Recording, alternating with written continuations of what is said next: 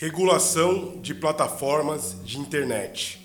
Possivelmente essa é a pauta mais proeminente e urgente do universo dos direitos digitais. O desproporcional poder econômico, político e social de empresas como Meta, Google, Amazon e outras big techs acendeu um alerta em países de todo o mundo. Aqui no Brasil, o projeto de lei 2630 de 2020 é a matéria mais avançada num caminho regulatório. Apelidado de PL das fake news, o texto na verdade apresenta muito mais elementos para regular esse mercado das big techs do que propriamente apenas combater a desinformação.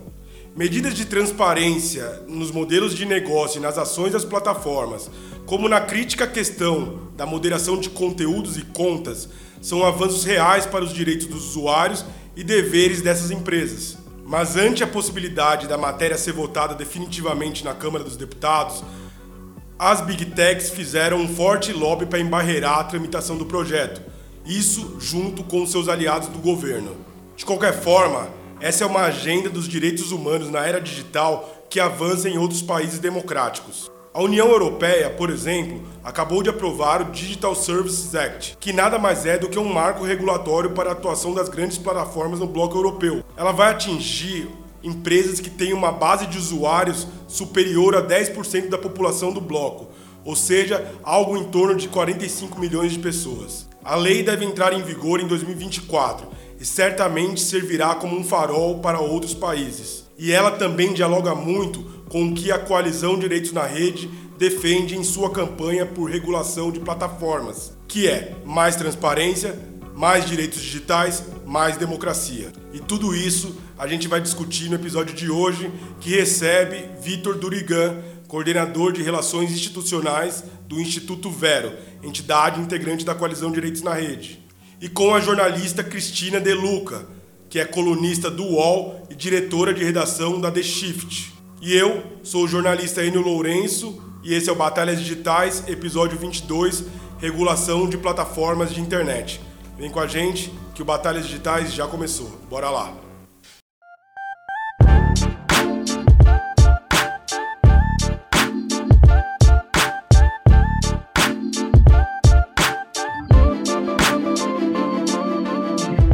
Bom, maravilha, gente. Obrigado, Cris. Obrigado, Vitor. Muito legal. E Alex, que está fazendo nossa interpretação em Libras. Muito legal estar com vocês aqui para a gente discutir uma pauta super quente dos direitos digitais nesse momento, que é regulação de plataformas, né? Vitor, vou começar contigo, cara. Quando a gente tem um certo tabu na palavra regulação, né? Quando a gente é, discute algumas, algumas questões nesse sentido aqui no Brasil, né? Algumas décadas mesmo, quando a gente falava de regulação é, de, da mídia, por exemplo, regulação democrática da mídia, para a radiodifusão, tinha é, um certo discurso hegemônico que tratava com os fantasmas da censura esse debate. Sempre era uma forma bem segura de minar esse debate e não avançar. E agora a gente está com esse debate de regulação de plataformas, né, de plataformas de internet. E alguns setores também insistem em, em tentar minar esse debate, falando que seria uma forma de censurar a internet e tal. É a mesma estratégia retórica. Inclusive, atores ligados ao governo, sobretudo dentro do parlamento, se valeram desse discurso para embarrear essas discussões, né? principalmente no âmbito do PL 2630. Então, Vitor, eu queria que você contasse para a gente, afinal, do que se trata essa agenda de regulação de plataformas de internet e o que ela tem a ver com o PL 2630. Cara, seja bem-vindo. Obrigado pela sua presença. Oi, Enio, tudo bem? É, primeiro, eu que queria agradecer pelo, pelo convite, por poder participar nesse espaço aqui, que ele é sempre muito produtivo e muito importante para a gente debater esses temas. É, e também queria dizer que é uma honra compartilhar esse espaço aqui com a Cristina, que é uma pessoa que está nesse debate há muito tempo, então compartilhar o debate com ela e a experiência com ela aqui é, é uma honra. E partindo para essa primeira pergunta que você nos trouxe, Enio, é, de fato, assim, é, pensar a regulação de plataformas e de mídia como um todo, existe uma muleta argumentativa que busca sempre caracterizar automaticamente toda e qualquer regulação de plataformas como prejudicial, por exemplo, à liberdade de expressão. É, ao mesmo tempo que, na verdade, o que se busca é justamente o contrário. É, o que se busca quando a gente pensa em regular plataformas é ampliar o acesso é ampliar a democratização de acesso às informações, ou seja, é ampliar a liberdade de expressão.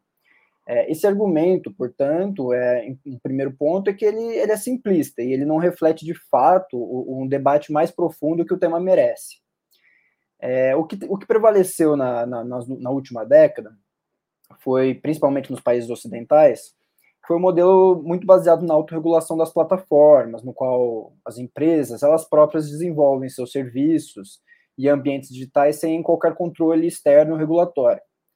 É, e isso sempre foi muito positivo economicamente para essas empresas, né? E podemos considerar que esse modelo, durante um certo tempo, funcionou. É, mas o que ficou claro é que de um tempo para cá, esse modelo ele é obsoleto é, e já não dá mais conta de manter o ambiente digital sustentável por si só. É, na esteira de alguns escândalos, a gente pode lembrar aí, por exemplo, o Brexit. É, as empresas, inclusive, tentaram dar alguns ares mais rígidos para suas regras de, de autorregulação. Um exemplo disso é o Oversight Board que o Facebook implementou. É, mas ainda assim, a gente vê desses anos para cá que esse, que esse endereçamento é, ainda não, não foi capaz de resolver os desafios do, do mundo digital global atuais. É, então é aqui que a gente pensa o debate sobre regulação de plataformas. É nesse cenário que a gente tem que considerar o debate. É, e não apenas do Brasil. Né? Esse debate é mundial. É, e quando a gente pensa o debate sobre regulação de plataformas, no Brasil ele está sendo feito na arena justamente do PL 2630. Essa é a importância do, do projeto de lei que está agora na Câmara dos Deputados. É, por mais que ele tenha, e isso a gente pode desenvolver ao longo da nossa conversa, por mais que ele tenha pontos é, problemáticos, é, é, impossível a gente desviar o país da rota dessa discussão. Ela é uma discussão que ela é inevitável e ela é fundamental para a gente pensar o futuro da, de uma internet um pouco mais saudável, é, um pouco mais inclusiva e principalmente uma internet mais transparente. É um debate obrigatório. E esses argumentos que costumam ser um pouco mais rasos, eles, devem, eles, eles precisam ser deixados de lado. É, o tema ele é muito complexo. Então, a regulação de plataformas, ela é, portanto, uma maneira de tentar trazer um certo equilíbrio ao que a autorregulação das plataformas muitas vezes não permite ou não conseguiu fazer. O Brasil tem um bom histórico acerca de debates sobre o tema de internet, né? É, ainda que em muitos casos alguns atores governamentais dos três poderes não conseguem ou não queiram compreender o papel da internet e suas complexidades, nós já tivemos é, um debate, por exemplo, muito importante que desagou no Marco Civil da Internet. Foi um exemplo de debate profundo, onde a sociedade civil teve um papel fundamental e contribuiu para uma legislação que, no final das contas, é reverenciada no mundo todo. É, é esse o caminho que a gente tem que seguir com o PL 2630, com o início que está sendo atravancado, problemático, mas a atuação da sociedade civil nesse processo legislativo deve nesse mesmo sentido. Perfeito, Vitor. Um ótimo preâmbulo. Acho que a gente já inicia bem para categorizar um pouco e lembrar do histórico das discussões brasileiras, né, sobre legislações de internet. E Cris, agora contigo, primeiro, muito obrigado por você estar aqui com a gente, né? Eu como leitor e colega seu, é um grande prazer de estar contigo aqui nesse debate para a gente discutir regulação de plataformas, né? Então vamos lá, Cris. É, no final de, em outubro de 2020, né? Você escreveu um artigo lá no Wall Tilt intitulado Regulação das plataformas sim, regulação da internet não. Uma boa parte do texto se dá no contexto dos Estados Unidos, naquele ano 1 da pandemia, né? e também às vésperas da eleição do Biden.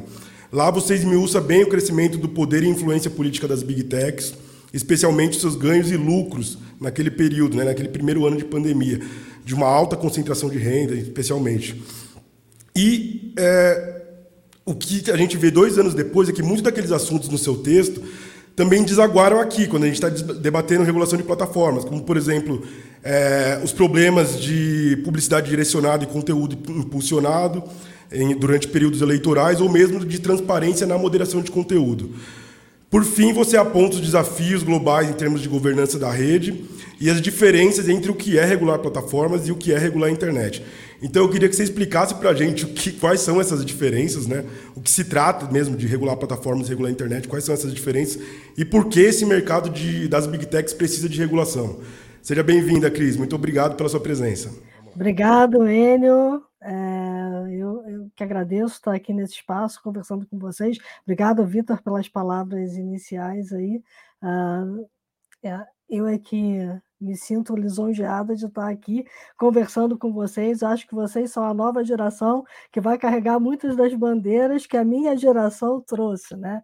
E a minha geração continua lutando por uma internet livre, aberta, democrática. E eu acho que aí começa a nossa diferença básica do que é regular a internet, o que é regular as plataformas que trabalham em cima da internet. Né? Então, quando eu fiz esse texto, havia uma, um debate muito intenso no mundo todo é, de regulação por país. Os governos sempre quiseram botar a mão na internet.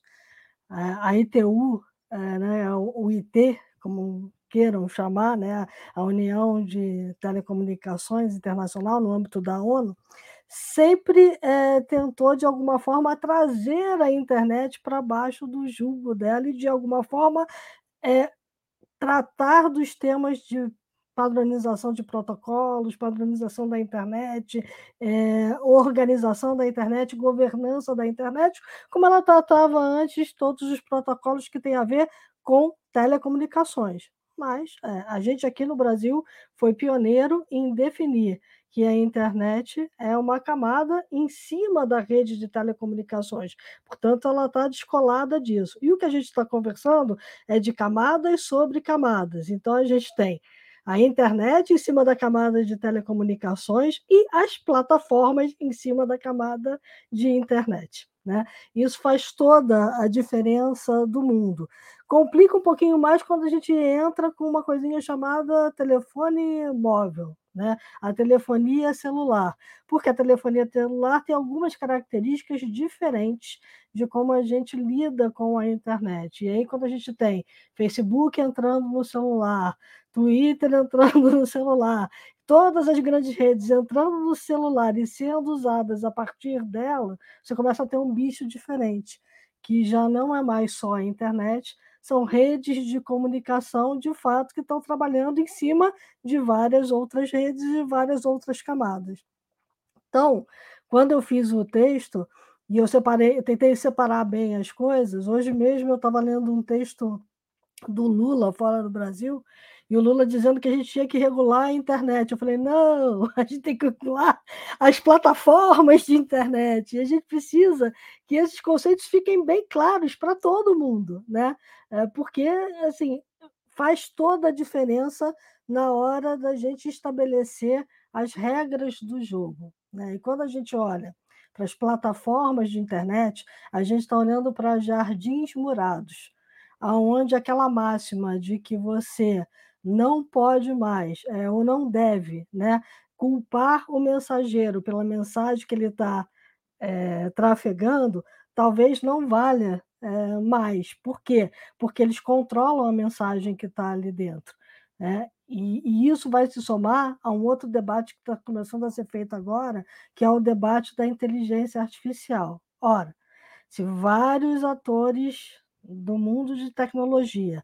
Defendem uma regulação para a internet, é, para a inteligência artificial, perdão, porque vem um problema nos vieses algoritmos e na justiça algorítmica, a gente está falando de plataformas, porque eles usam os algoritmos para fazer várias coisas dentro das plataformas, tanto a, pró a, própria calibragem do que ele vai mostrar para uma determinada pessoa, o que vai deixar de mostrar, é, quanto a calibragem também, até para filtrar hoje um determinado discurso que ele supõe um discurso é, que não deveria estar circulando. Né? Então, assim, é, eu não gostaria que as plataformas, quando defendi a regulação das plataformas, que elas se avorassem a decidir o que eu quero ver, o que eu posso ver é, e o que eu vou falar é, nas plataformas.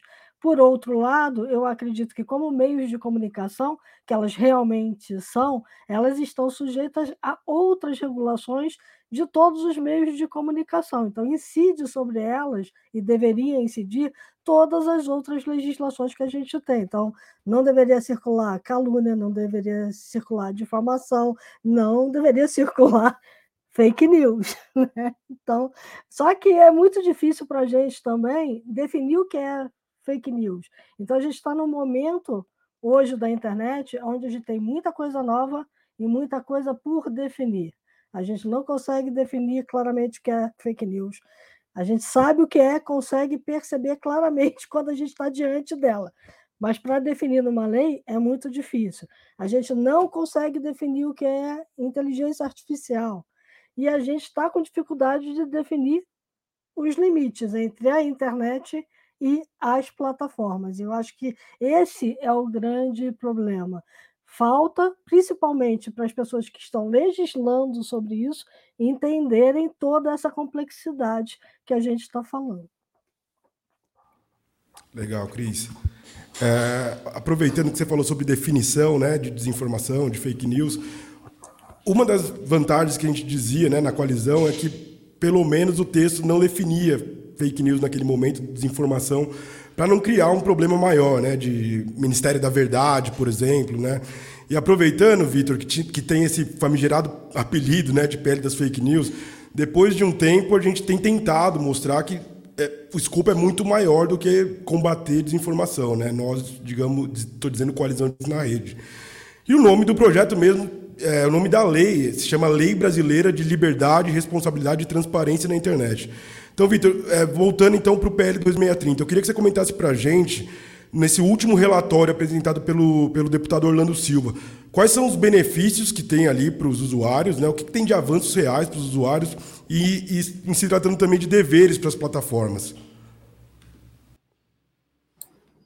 É, excelente, Enio. Eu acho que essa sua pergunta ela dialoga muito diretamente com o que a Cristina trouxe, porque de fato é, não existe nenhum consenso entre especialistas, sociedade civil no Brasil e no mundo de definições complexas como essa. É, e o PL 2630, ele ficou conhecido como PL da, da, das fake news, é, só que esse nome não, não condiz mais com o que o texto propõe atualmente. É, ele veio de um debate, esse nome veio de um debate muito inicial e acabou pegando, mas o PL evoluiu muito, evoluiu muito, principalmente com os debates que foram feitos na Câmara dos Deputados. É, o debate se aprofundou e, na minha opinião, é, trouxe melhorias que são essenciais à proposta, né? É, então, o PL das fake news não deveria mais se chamar PL das fake news. Né? Ele deveria ser considerado é, que ele não traz uma resposta de combate à desinformação pura e simplesmente. Ele busca hoje, é, no texto atual, algumas questões mais estruturais. E por isso que a gente fala de regulação de plataformas. É algo que se encaixa melhor com o escopo do projeto. É, o que ele não pretende, falar o que o PL é hoje, é preciso falar o que ele não é. O que ele não pretende é justamente criar uma definição de desinformação, porque não existe um consenso em cima disso. Então, o projeto não traz nenhuma definição do que é desinformação e nem se propõe a falar o que é desinformação, o que é verdade, o que não é verdade, o que é fake news. É...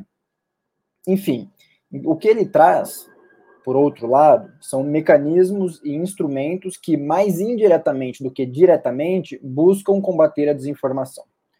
É, e aqui a gente pode entrar em alguns pontos. Eu vou entrar é, inicialmente no que eu considero que é o mais importante, é, que talvez seja a espinha dorsal de, todo o, de toda a proposta, que são as regras de transparência. É, as regras de transparência, elas são regras que vão ser impostas às plataformas, e elas são um mecanismo que não, não é direto de combate à desinformação, é um mecanismo muito indireto. No momento que elas entregam é, acesso à informação e buscam dar maior compreensão aos usuários das redes sociais, a gente fala usuário, a gente fala do usuário comum, pessoas que utilizam diariamente as redes, é, como também pesquisadores, academia, sociedade civil, é, governo, inclusive, jornalistas, enfim, toda essa esfera pública.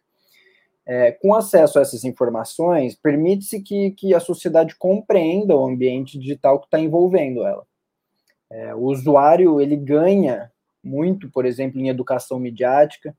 Especialistas eles passam a, a ter mais acesso a dados para estudo mesmo, proposições de inovação, de, de regras inovadoras, de soluções inovadoras, e podem estudar o fenômeno com muito mais profundidade.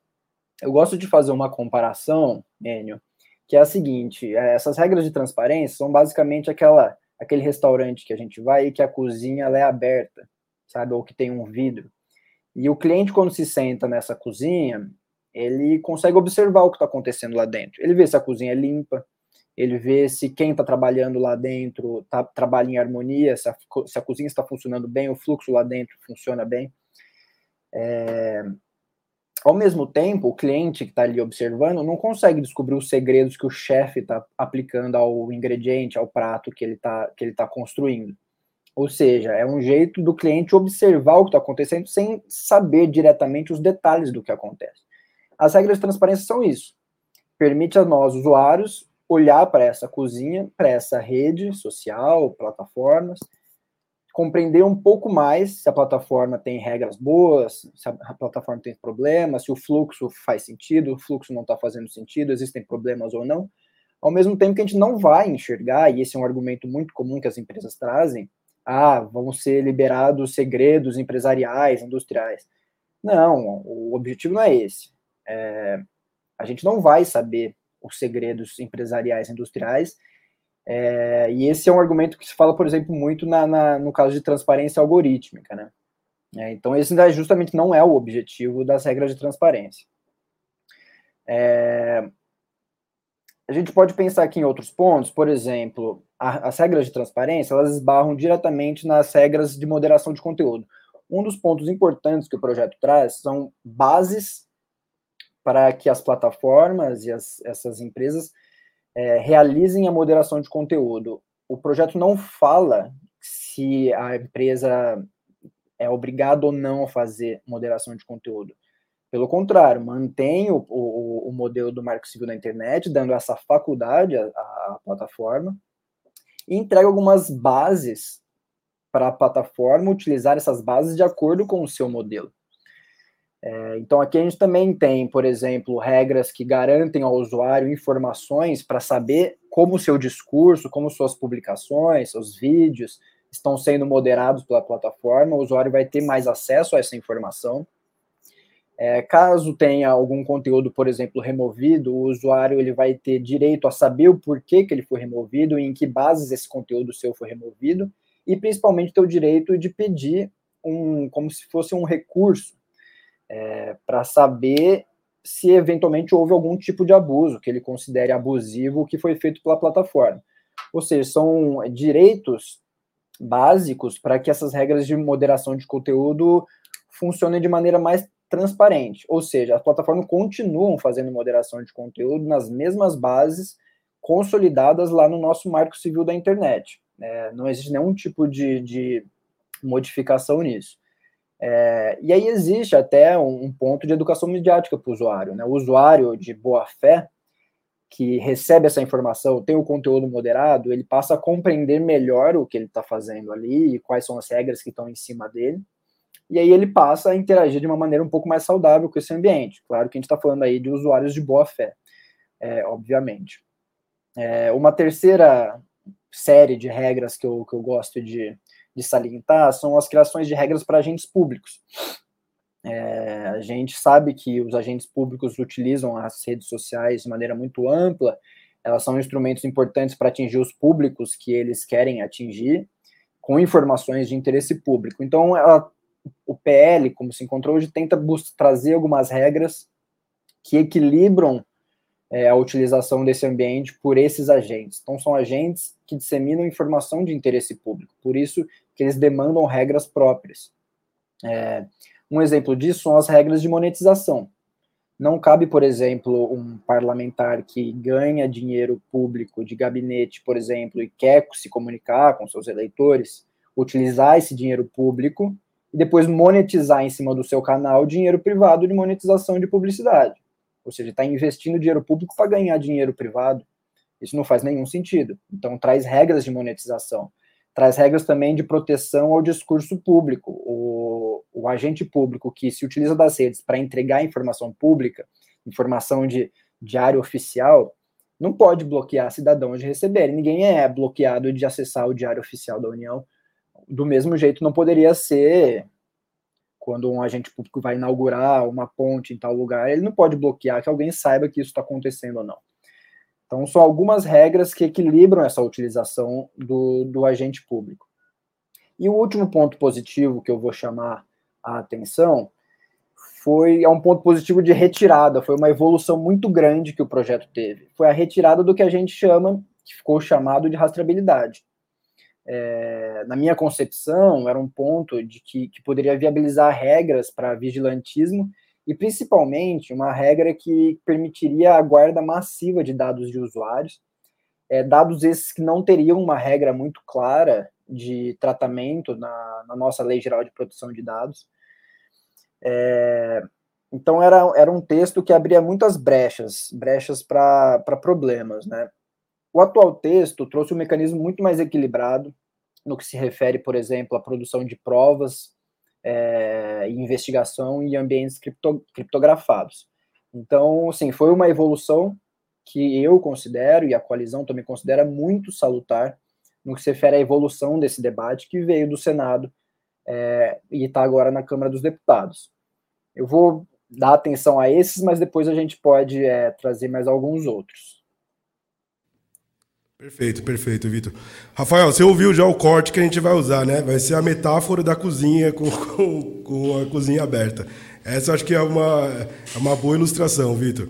Cris, é, eu quero a sua opinião também sobre o PL 2630. Você acompanhou, né? Vem acompanhando nesses dois anos. O que, que você achou desse relatório final? O que, que tem de positivo? Você acha que realmente esse é o caminho que a gente tem para é, regular plataformas? É a melhor matéria que nós temos? Bom, então vamos lá, Enio, eu vou pegar o seu gancho, né? É, porque, na minha opinião, o PL deixou de ser um PL realmente de fake news e passou um PL a ser um PL de regulamentação da plataforma.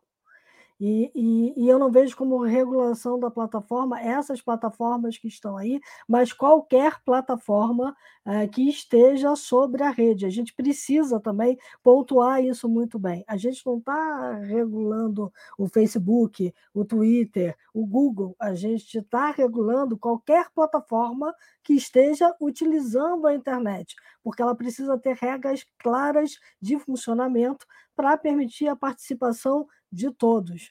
O grande problema é que, como em todos os outros debates, aconteceu no debate de crimes digitais, aconteceu no Marco Civil da Internet, aconteceu no debate da Lei Geral de Proteção de Dados, a gente está enviesado aqui totalmente, porque a gente está partindo de uma necessidade é, lá do Senado, naquela época, dos políticos que estavam se sentindo atingidos por fake news de tentar legislar em causa própria. E aí saiu um Frankenstein que, nossa, é, foi uma mobilização muito grande da rede, deu gosto de ver, de parar o que estava acontecendo, dizer, peraí. Que loucura, hein, Cris? Aquele ano de 2020. Nossa. Agonia de lembrar. Exatamente. Então, assim, Hoje eu olho para o PL que está aí, né, o texto né, do Orlando, o último que ele apresentou, e vejo também grandes avanços, como o Victor já pontuou. É, mas também vejo alguns problemas. Então, por exemplo, na parte de transparência, eu acho que ele podia ter avançado um pouquinho mais, considerando que a gente pode olhar as plataformas como um todo e não só essas plataformas que a gente falou.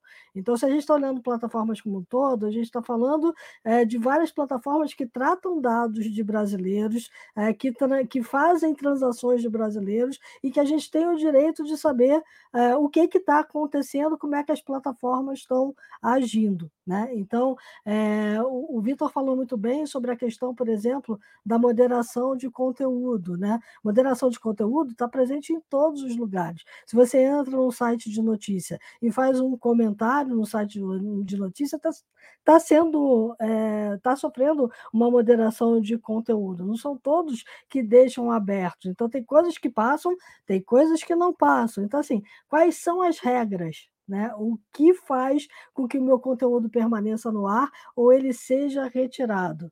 E aí a grande questão da transparência, na minha opinião, é que essas regras precisam ser aplicadas de forma uniforme.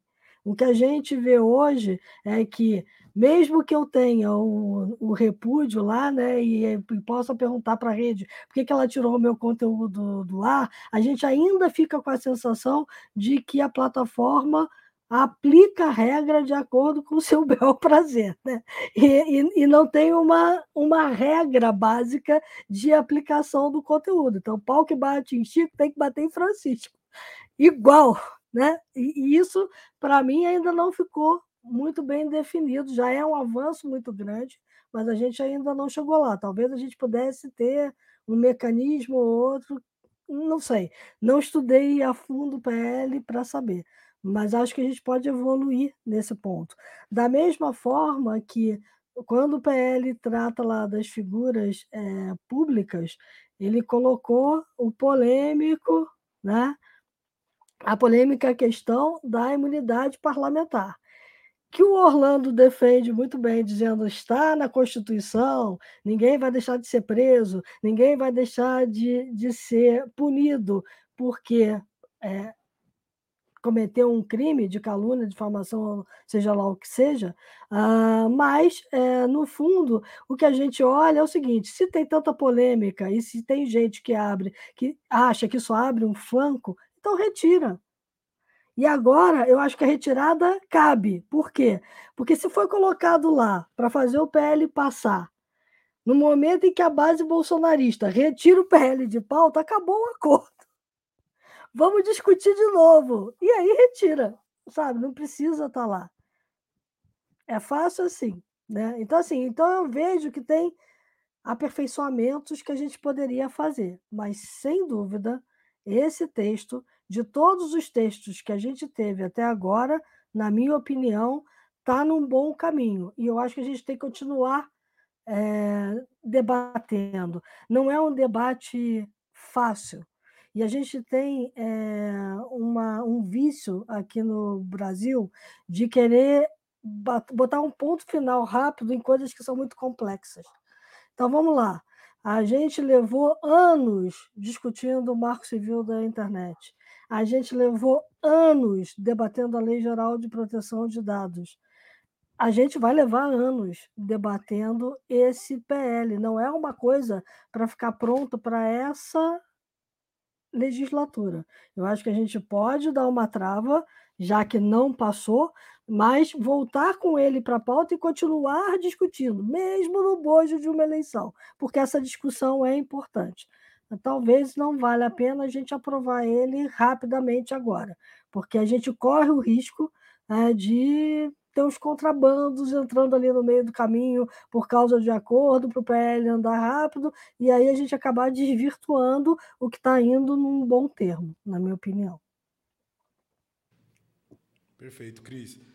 Tem algumas questões que você, tanto você, Cris, quanto o Vitor tocaram agora que eu quero aprofundar um pouco mais. Mas antes a gente vai trazer um comentário externo também para comentar esse tema de regulação de plataformas. Rafa, só para a gente, por favor.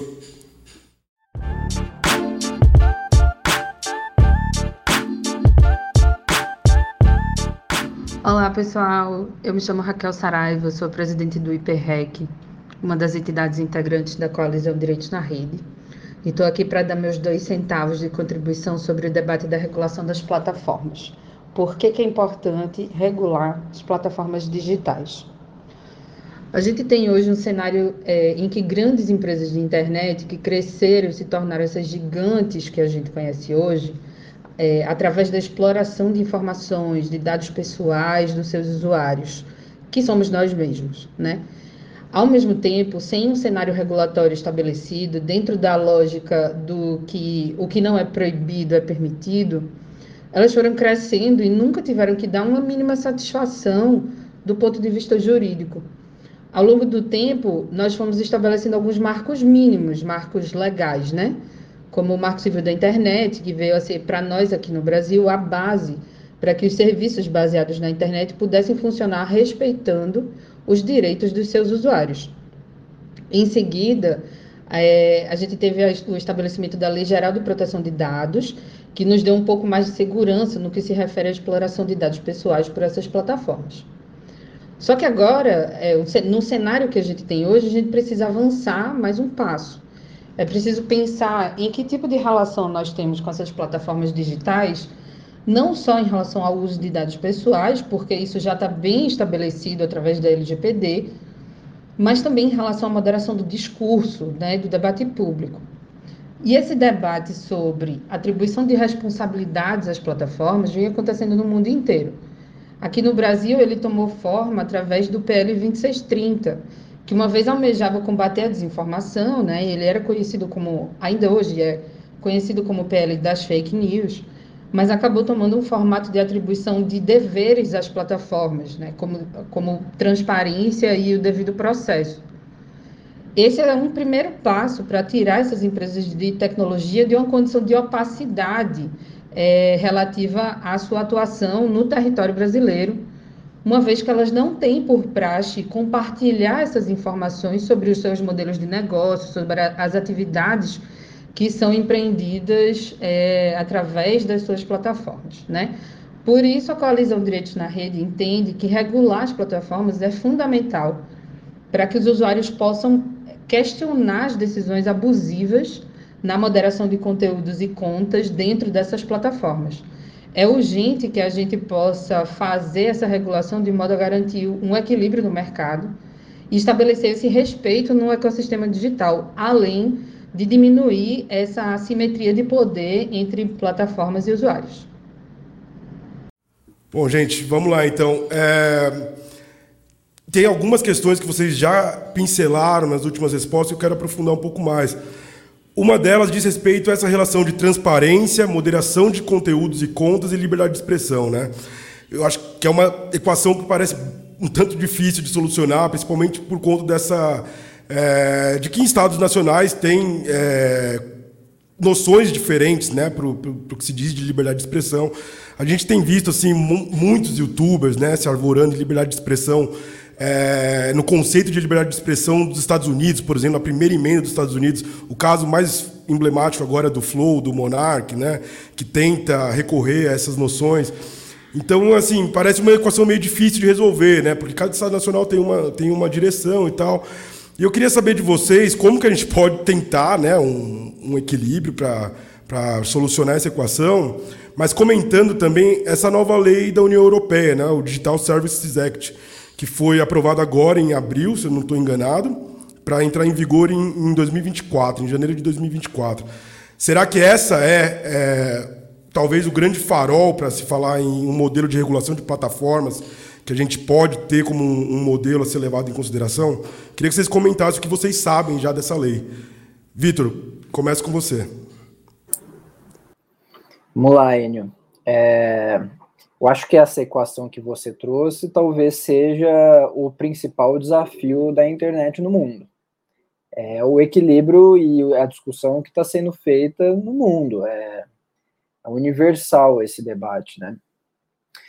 É, então, assim, pensando no que você trouxe, dos exemplos internacionais, é, a União Europeia, com a Digital Services Act, o DSA, o que ela busca é uma estratégia parecida com a GDPR, que é a Lei de Proteção de Dados também da União Europeia, que mesmo ela sendo elaborada localmente, né, os países que compreendem o bloco da União, é, o conteúdo, o que ela impõe, é, as regras internacionais de, é, de é, compartilhamento de dados, elas têm, ela um raio de impacto mundial. Então não dá para falar que a GDPR é uma lei local. É, tanto é que conseguiu é, fazer com que esse raio de impacto funcionasse. Aqui no Brasil a gente teve o nosso debate, é, foi aprovada a nossa Lei Geral de Proteção de Dados, LGPD, é, intimamente impactada pela GDPR. Então, assim, a, a estratégia com o DSA parece ter alguns passos muito semelhantes. É, Passando para um pouco o que é o DSA, assim, é, não, a gente não tem ainda um texto que foi tornado público. É, o texto que está sendo debatido, ele entrou em um acordo é, para uma possível aprovação. Então, o debate lá parece ter evoluído. É, A expectativa é que seja algo que de fato vai impactar diretamente nesse tema da regulação de plataformas e vai sim ser um, um, uma base de debate para o resto do mundo, como foi a GDPR. É, é difícil assim a gente pensar nos resultados, falar assim, ah, não, o DSA vai ser estritamente positivo ou vai ser estritamente negativo.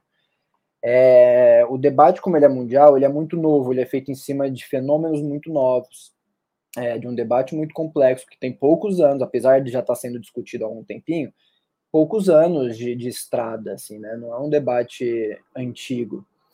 Então, todo esse tipo de é, debate regula de, de regulação que está sendo feito, foi feito na Alemanha, na Austrália, é feito nos Estados Unidos, em outros países na Europa, na França, no Brasil, todos eles têm um quê de, de, de aposta, assim, de uma aposta muito bem estudada, não é uma aposta aleatória, uma aposta muito bem estudada, mas que só, a gente só vai compreender os frutos, as consequências boas e negativas daqui a alguns anos. É, então, pensar o DSA é pensar em cima de algumas bases que saíram, assim, né? O, o que ele traz de importante? Foi um ponto que a Cristina trouxe, que é super relevante, que é um debate e uma lei feita em cima de princípios. A gente não pode pensar nenhuma regulação, nem o DSA, nem o PL 2630, em uma regulação em cima de uma tecnologia já existente. As tecnologias elas são, elas são feitas com base em decisões empresariais, econômicas, e as tecnologias evoluem. Se a gente fizer um, um debate regulatório em cima de uma tecnologia, ele vai ser obsoleto em meses. Então, assim, é uma decisão que a empresa tomar, acabou a lei todo debate tem que ser feito em cima de princípios, tem que ser uma lei principiológica, e esse parece ser o, o caminho que a União Europeia escolheu pelo DSA. É um debate feito sobre de, é, direitos fundamentais e também uma lei com um enquadramento nos direitos humanos. Então, assim, traz um escopo de projeto que pode ser modelado ao longo da evolução tecnológica, mas que garante direitos básicos, direitos de expressão, de privacidade, etc. Esse parece ser um ponto muito positivo que o, que o DSA deve trazer para o debate mundial. Outro ponto extremamente positivo, e a Cristina também trouxe na fala dela anterior, que é a questão da transparência. A gente fala da nossa transparência do que está sendo debatida no PL 2630, o DSA deve trazer regras mais rígidas de transparência. Deve trazer relatórios mais complexos, regras mais complexas para transparência. Então, acho que esse também vai ser uma, um ponto da espinha dorsal desse projeto lá da União Europeia. É, Existem algum, alguns outros pontos que ainda, pelo menos para mim, ainda não ficaram muito claros.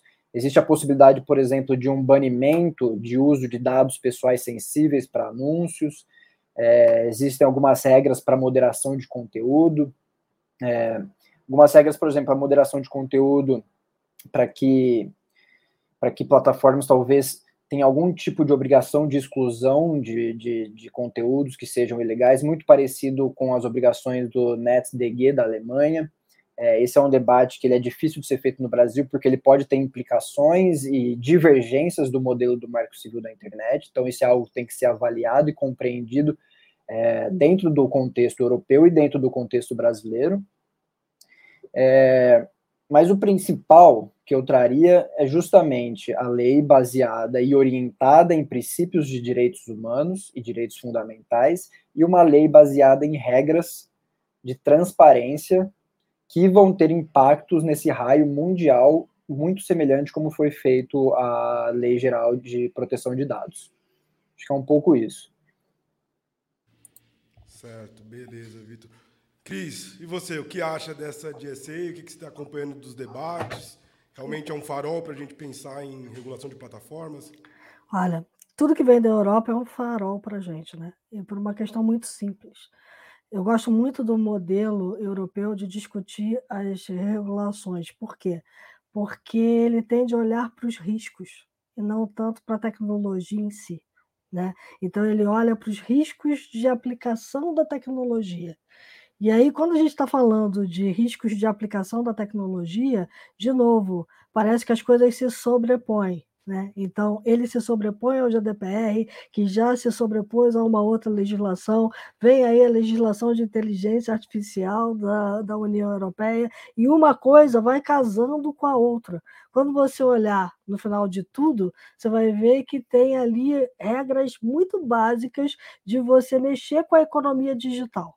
Né? Então, assim, muita da preocupação da União Europeia é olhar para as implicações sociais, políticas e econômicas é, de tudo que a gente está fazendo no digital. E isso é que acho que é mais fascinante da forma como os europeus olham para as grandes plataformas, olham para a internet, olham para a economia digital como um todo. Então, quando eles começam a definir regras para transparência, regras para troca de dados, é, eles estão olhando também para tornar a Europa um grande player desse mercado. Né? A gente não pode esquecer isso e não pode tirar isso de perspectiva de jeito nenhum né, porque eles estão se protegendo, protegendo o seu cidadão, porque a gente também não pode esquecer que a Europa sofreu muito com grandes guerras, está sofrendo com outra agora, e cada guerra que está próxima, ou no próprio continente europeu, ou muito próxima do continente europeu, tem implicações muito fortes para o continente. Então, por exemplo, a gente agora está vendo a guerra da Ucrânia. Deve ter um impulso enorme em energias renováveis, porque o europeu se deu conta de que não pode ficar à mercê é, do gás que vem da Rússia. Né? Então, assim, é, no fundo, no fundo, é a Europa olhando para o entorno dela e dizendo assim: bom, como é que eu estabeleço regras claras para que o jogo se estabeleça e eu não tenha sofrimento nem social, nem político, nem econômico. Quando o Vitor fala da legislação alemã e das regras de moderação de conteúdo e de ter o take notes, notes caramba, não vou lembrar, mas é o notifique e retira do ar, né? É o notifique e retira do ar é porque a Alemanha sofreu com o nazismo. Então, é, a Alemanha já tem legislações para coibir que esse discurso volte a circular. É, e aí você tem regras muito claras para dizer esse discurso não cabe nas nossas redes, nas nossas plataformas. A gente não vai tolerar. Por isso que a forma da Alemanha tratar as plataformas pode ser muito diferente da nossa forma de tratar as plataformas. É, e aí, de novo, eu não vejo no Brasil, e isso é o que me deixa mais é, angustiada esse debate chegando na população, na sociedade. Esse debate fica entre a gente aqui, fica entre os estudiosos da rede, fica entre os estudiosos da comunicação, fica entre os estudiosos da governança da internet. Mal chega no parlamento, que, que se arvora a criar regras né, para definir isso tudo, que a gente mesmo discute entre a gente se pesou demais a mão, se a mão está leve demais, se deve ter essa regra, se não deve ter essa regra. Quando o comitê gestor fez lá o decálogo dele, ele também tomou essa, é, esse cuidado de não pesar demais e de ter todos os segmentos ali representados. Claro que você olha para a sociedade civil e a sociedade civil quer mais liberdade. Você olha para o governo e o governo quer mais controle. A gente caminha para o meio termo, né? tem que caminhar para o meio. E o comitê gestor é uma forma de fazer isso, caminhar para o meio. Muita gente não entende, né? Acha que o comitê gestor demora muito para tomar uma, para emitir uma resolução, mas é que os debates lá dentro são violentos. E, e, o, e o comitê só publica alguma coisa quando se chegou a um determinado consenso. E o consenso só se faz com determinadas é, concessões mesmo, né? Você tem que um lado abrir mão de algumas coisas, o outro lado abrir mão de outras, e a gente caminha para aquele mínimo aceitável. A história da internet no Brasil foi toda construída assim. E, e eu estou vendo nesse governo a gente tentar mudar um pouco é, a forma como a as definições de como a internet acontece e de como as regras da internet se dão mudarem um pouco. E descasados. Então, você vê é, que você tem várias legislações acontecendo e uma não está harmonizada com a outra. Então, a gente. É, o Vitor falou bem né, do artigo 19 do Marco Civil, a gente precisa olhar para esse novo PL e, e vê-lo como uma espécie de regulamentação do artigo 19 que deu tanta polêmica e que não está pacificado. A gente está vendo aí, está todo mundo discutindo como é que a gente faz a responsabilização das plataformas. Será que elas não têm que ser responsabilizadas de nada? Parece que a história está mostrando para a gente que não. Eu me lembro que quando eu comecei a cobrir a internet, o Mark Zuckerberg, na primeira vez que veio ao Brasil, disse que a privacidade tinha morrido. Está lá ele até hoje tentando resolver como é que ele vai botar controles de privacidade na mão do usuário, porque o mercado está cobrando dele, os, as regulações estão cobrando dele, os usuários estão cobrando dele. Então, assim, a gente até pode ter mudado um pouco o conceito de privacidade nessa nova era que a gente vive, mas a privacidade é coisa séria. Então, não dá para dizer que a privacidade morreu. E assim a gente vai, né? Tendo alguns avanços, tendo alguns retrocessos, mas eu acho que o, o, grande, o grande cenário da União Europeia é justamente promover esses debates de forma muito profundas. Né? Eles criam comitês enormes, tem muita gente discutindo, tem representação de todos os setores, inclusive das próprias plataformas, para se chegar num determinado modelo com regras muito claras que fica bom para todo mundo, porque também as plataformas sabem até onde elas podem ir e o que, que elas podem e o que elas não podem fazer. Então você bota as regras do jogo na mesa. Acho que essa é a grande, o grande avanço que a União Europeia está trazendo para todo esse debate, porque se dependesse dos Estados Unidos, a gente teria lá o pessoal correndo frouxo porque estava bom, as companhias americanas estão ganhando dinheiro a rodo, deixa ficar como está. Não é bem assim. Beleza, Cris. É, gente, antes da, de nos encaminharmos para as últimas perguntas, vou chamar aqui nosso quadro Entidade de Luta, né, que é o espaço onde a gente apresenta as mais de 50 organizações que já estão na coalizão Direitos na Rede com a gente. Então, Rafa, solta para a gente a entidade desse episódio.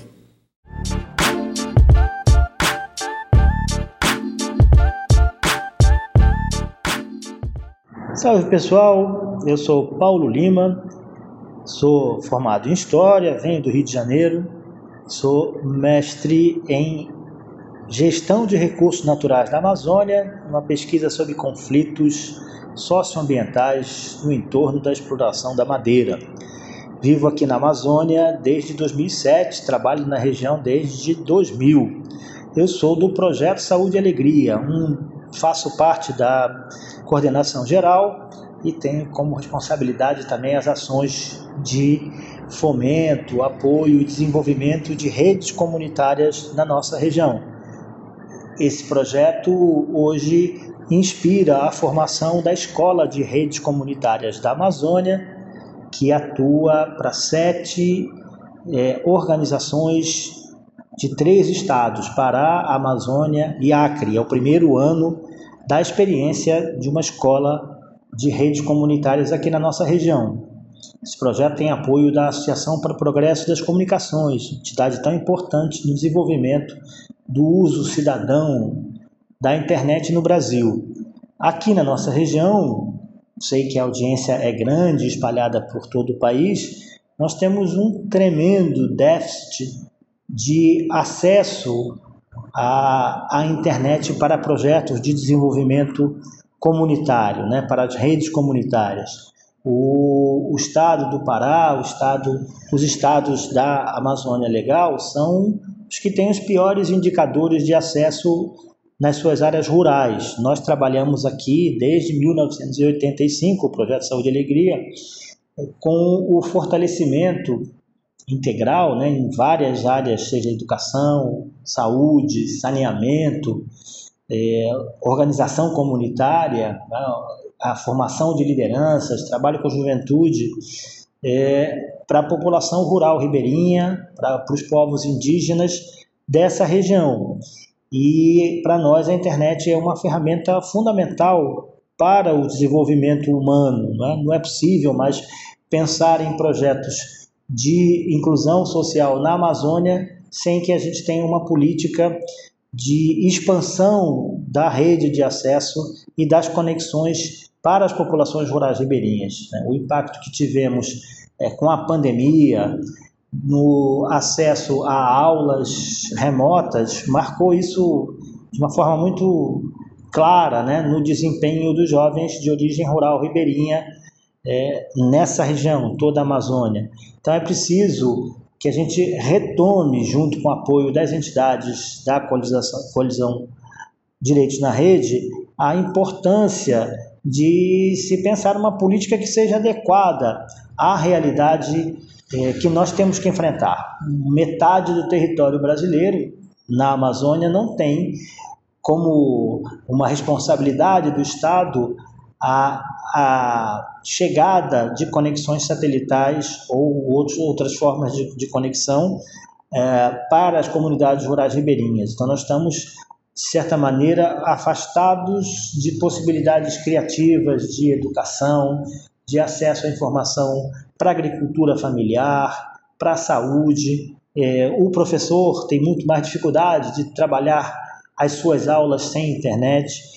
E a nossa realidade aqui é de uma entidade que está é, tá há muitos anos nessa agenda. Né? Há é, necessidade é, radical de se mudar a atenção para que é, as políticas de comunicação, inclusão digital e fomento de redes comunitárias permitam mais facilidade para a criação de pequenos provedores comunitários, é, menos burocracia, menos custo e efetivamente é, a inclusão das escolas, a retomada de um programa de telecentros comunitários com uso de software livre, com gestão comunitária, que já funcionaram com, com bastante qualidade em nossa região. Então, estamos aqui como um ponto de apoio das entidades e os comunitários é, que buscam aproveitar tanta coisa que a gente tem feito e que pode fazer chegar cada vez mais para essa população que hoje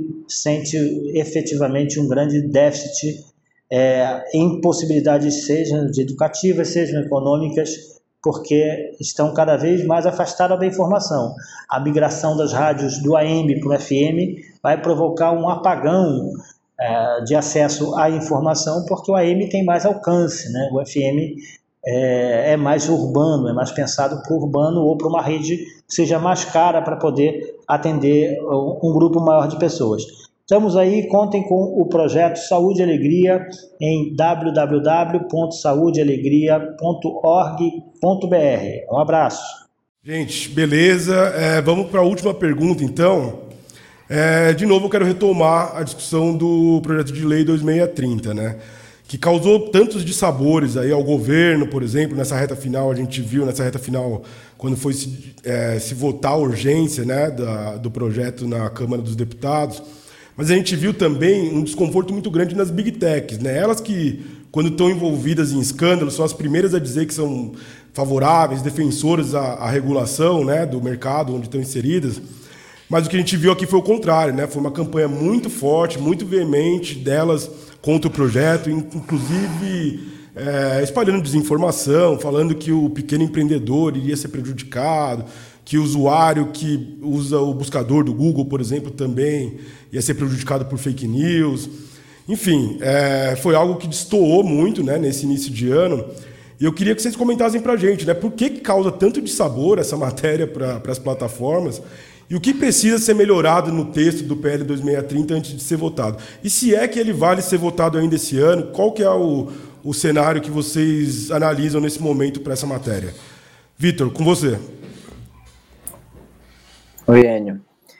É, de fato, o PL 2630, assim como no resto do mundo, levanta um debate intenso, complexo, cheio de atores que pensam de forma divergente e não de forma divergente no texto como um todo, mas de forma divergente em pontos, é, um artigo, um parágrafo do texto. Então, tudo isso é, tem que ser minuciosamente detalhado e aprofundado entre esses atores.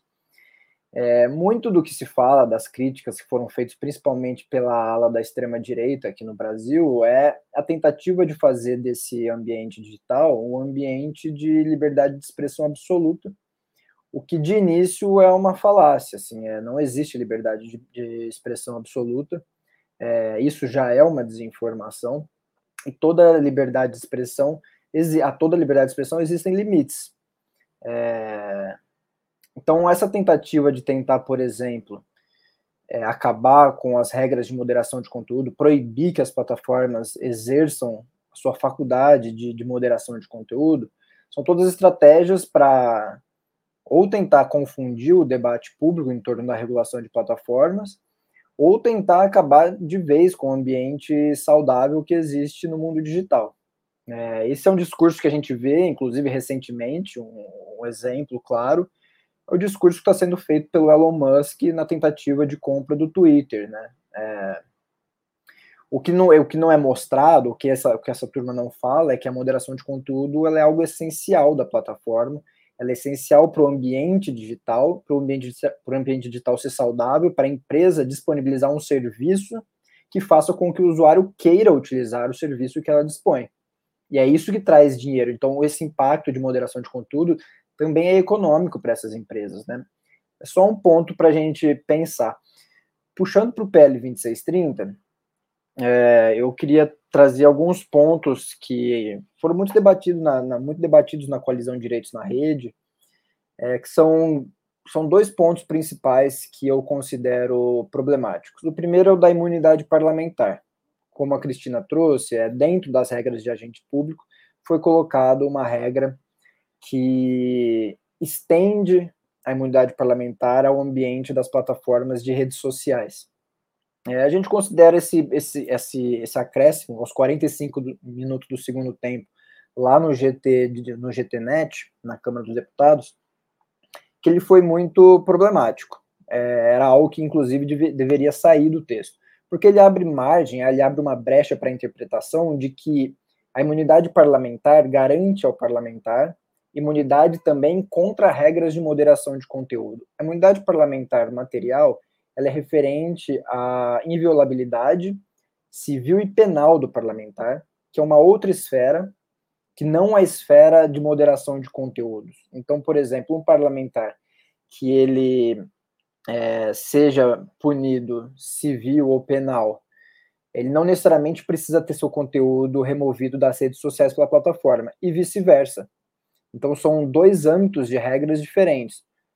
Um de regras públicas e outros de regras que são regidos por um contrato, por regras privadas, atores privados, plataforma, usuário.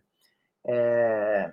Então, a gente considera que abrir essa brecha de interpretação poderia ser muito problemático, impossibilitando, por exemplo, que as plataformas removam qualquer tipo de publicação que um parlamentar é, coloque. E é assim que vai ser utilizado por parlamentares, principalmente da extrema-direita. Eles querem falar qualquer coisa, discurso de ódio, ameaças, e eles querem que a plataforma não possa moderar nenhum tipo de conteúdo.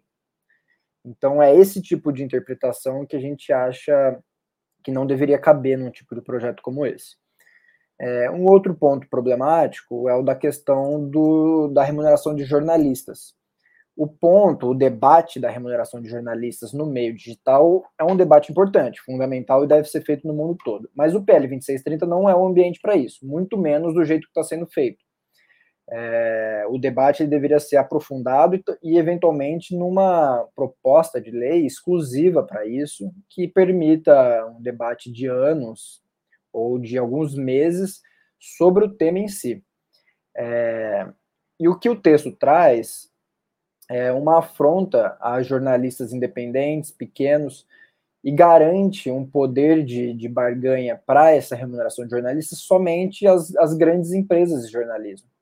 Então, isso pode gerar um efeito rebote contra é, pequenos jornalistas, jornalistas independentes, que pode ser muito problemático para a liberdade de expressão e para o acesso à informação ampla, que é o que a gente deseja é, nas redes sociais. Então, esses são dois pontos que são, assim, na minha opinião, são os mais problemáticos.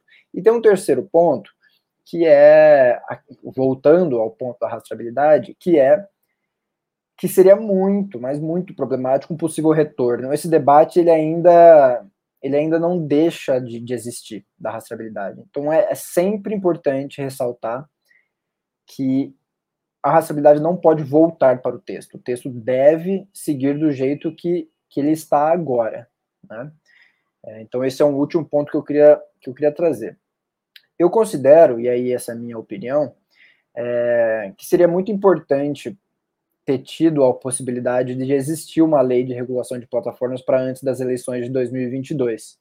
É, eu acho que pode ser muito problemático deixar um vácuo legislativo nesse tema, um vácuo legislativo que pode eventualmente ser preenchido por outra legislação mais simplista, é, eventualmente aprovada a toque de caixa, e isso é muito problemático.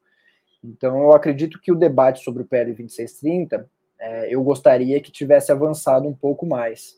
É, ele ainda tem espaço para avançar e a gente espera que ele avance, principalmente nesse todos esses temas é, super importantes que a gente está debatendo aqui hoje.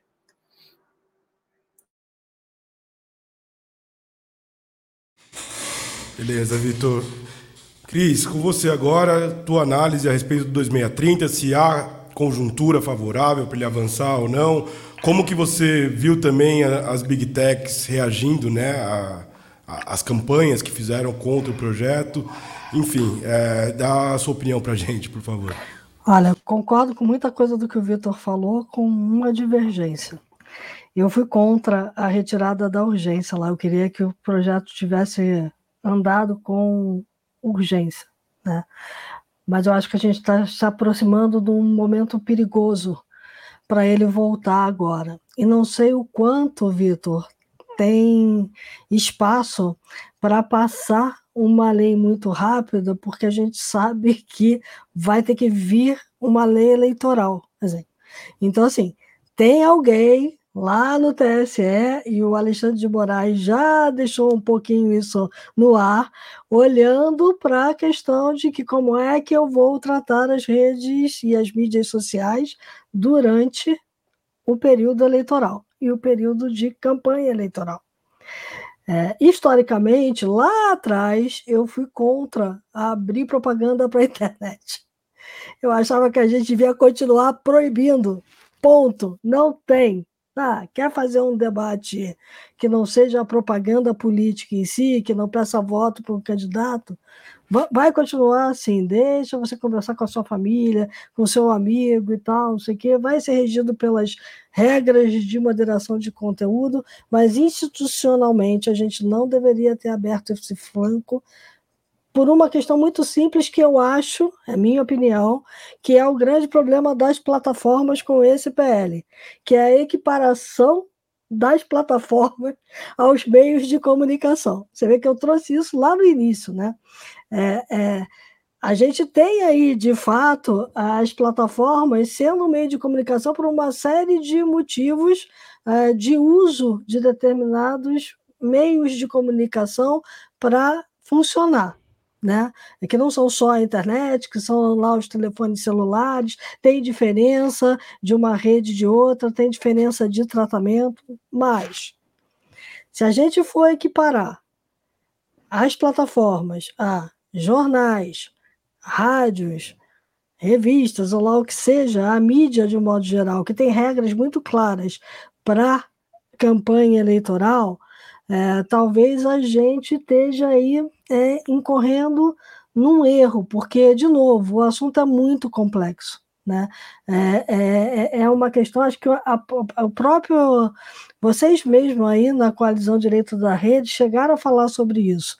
Se as plataformas puderem ser equiparadas com os meios de comunicação, a expressão dos usuários também vai estar em risco.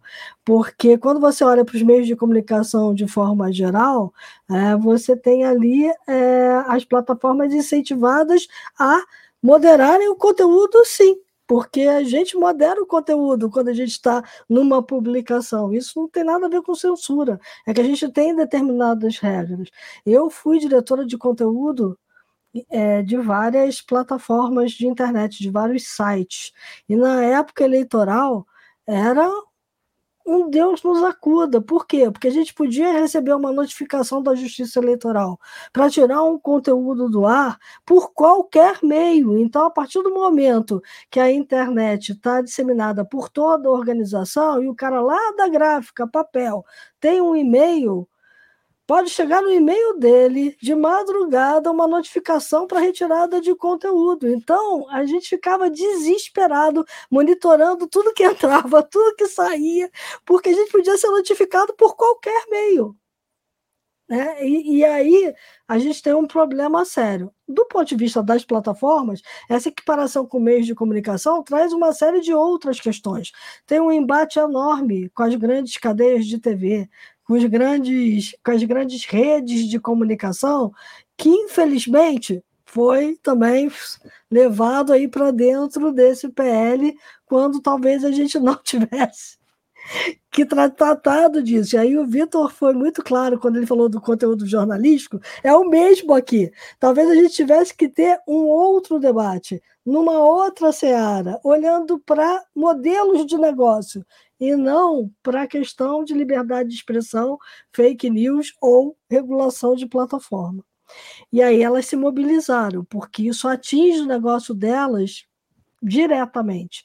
Atinge, sobretudo, é, a, aquela, aquela monetização feita por dados e propaganda direcionada. Então, assim, a gente de fato tem que olhar com muito cuidado para todas essas questões. E aí eu diria para o Vitor o seguinte: olha, eu, eu realmente não sei, eu, eu tô na dúvida, sabe? Assim, eu, eu briguei muito para não cair a urgência, mas agora, com o panorama que está sendo colocado aí, eu estou começando a achar que deixa o Congresso, porque o Congresso tem coisa mais importante para lidar nesse momento. A nossa democracia está em risco. E talvez a gente possa deixar esse debate para um outro momento, porque a lei eleitoral pode ter pesos e contrapesos aí que dê conta do recado para uma eleição. É isso, gente. É, 2022 tem muito chão pela frente ainda, né? É, não sei se dá para chegar numa síntese, mas assim consigo entender a partir do nosso debate que muito foi feito, né? A gente já caminhou bastante se tratando de regulação de plataformas, para construir uma legislação que, que caminhe nesse sentido mas também ainda não temos a matéria perfeita. Né? Então, é, aqui acho que serve né, nosso espaço como um debate que pode servir para os parlamentares também, para não deixar essa peteca cair quando, quando essas discussões forem retomadas. A coalizão continua né, com seus canais divulgando uma campanha sobre regulação de plataformas. Acho que quem quiser acessar, vai lá em direitosnarede.org.br. Nossos canais no Twitter, Instagram, Facebook, LinkedIn também que temos agora. Então pode procurar é, nossas publicações a esse respeito. Gente boa, foi ótimo conversar com vocês. E agora deixo um minutinho final para vocês é, divulgarem alguma iniciativa das organizações de vocês, do, tra do, trabalho de vocês. E é isso. Obrigado pela presença, Vitor. Valeu demais essa troca de ideias, cara. Enio, eu que agradeço, agradeço novamente aqui pelo convite. É, também queria agradecer novamente a compartilhar esse espaço aqui com a Cristina. Sempre bom ouvi-la, sempre bom aprender e estar tá com os nossos ouvidos abertos para compreender todos esses temas que são muito complexos e é o debate que deve ser feito. Né?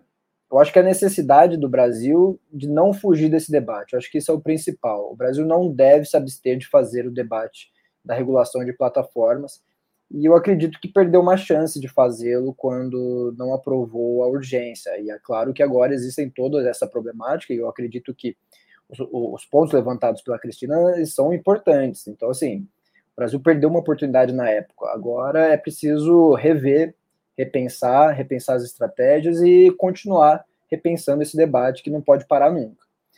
É, eu queria agradecer e falar para o pessoal que seguiu no Instituto Vero. Nós somos uma organização nova, temos um ano aí pela frente de, de funcionamento, então estamos erguendo essa iniciativa. É, sigam a gente na, nas plataformas, Vero Instituto no Twitter, no Instagram, é, sigam os nossos materiais, a gente sempre publica, acompanha o Congresso Nacional, acompanha toda essa temática e cria conteúdo para vocês acompanharem esses temas. É isso, obrigado, pessoal. Valeu, valeu, Vitor. Cris, super obrigado também pela sua presença. Foi muito bom trocar uma ideia contigo. É, eu já antes, como um leitor assíduo e, colega também, muito feliz de poder te ouvir também. E apareça mais vezes, viu? A casa é, é sua também. Obrigado, viu? Será um prazer. Olha, eu quero agradecer muito a participação aqui de novo. Uh, eu quero salientar que vocês são um sangue novo entrando nesse debate e a gente tem que ter mais gente. Então, quanto mais gente vocês puderem trazer para esse debate, melhor. Vitor, toda a sorte do mundo, todo sucesso uh, ah, para o que vocês estão fazendo. Uh, Enio, esse podcast aqui é super relevante e, assim, o fato de não querer que o projeto seja votado agora não quer dizer que ele não continue acontecendo. Eu acho que o debate está posto. A eleição vai trazer muita riqueza para esse debate. Então, a gente tem que continuar discutindo, continuar cobrando daqueles parlamentares que a gente votou que eles se interem mais sobre o tema. Né? A gente não pode esquecer disso. A gente vota, a gente está elegendo alguém e a gente quer que esse alguém defenda lá é, o que a gente defende. Né? Então, ele está ali para ser a nossa voz, para falar pela gente. Então, assim, é muito importante que a gente fala muito da eleição para presidente, mas a gente está elegendo um Congresso novo. E ao eleger um Congresso novo, a gente tem uma responsabilidade enorme de colocar a gente lá que seja sensível a todos esses temas é, e principalmente que tenha estofo para fazer todo esse debate que é extremamente complexo, eu volto a dizer. É, a, hoje eu virei empreendedora, estou escrevendo pouco no UOL, menos do que eu queria, porque eu tenho uma empresa minha agora, a The Shift, né? eu e a Silvia Bassi Criamos a The Shift. A The Shift é uma plataforma que olha para a disrupção digital, então que ajuda as empresas a fazer essa passagem para a economia digital. Então, muito do meu viés econômico vem daí, porque eu estou olhando como um todo e como um todo tudo que a gente faz no Congresso, olhando pensando só nas big techs, afeta outras plataformas também. Então a gente também tem que medir muito bem aquilo que a gente está fazendo. É, e eu acho que esse debate ainda vai amadurecer mais, viu? Eu acho, sinceramente, que a gente não chegou no fim. E eu não gostaria de ver é, aprovado esse ano, não, porque a contaminação da eleição vai ser muito grande para aprovar algo correndo agora. Perfeito, Cris. Obrigado. Obrigado, Alex, também, que fez a nossa interpretação de Libras. Obrigado, Rafa, que está na técnica, Rafa do Coletivo Digital. E é isso, gente. Fechamos o episódio 22 do Batalhas Digitais, Regulação de Plataformas. Em breve a gente está de volta. Obrigado, valeu.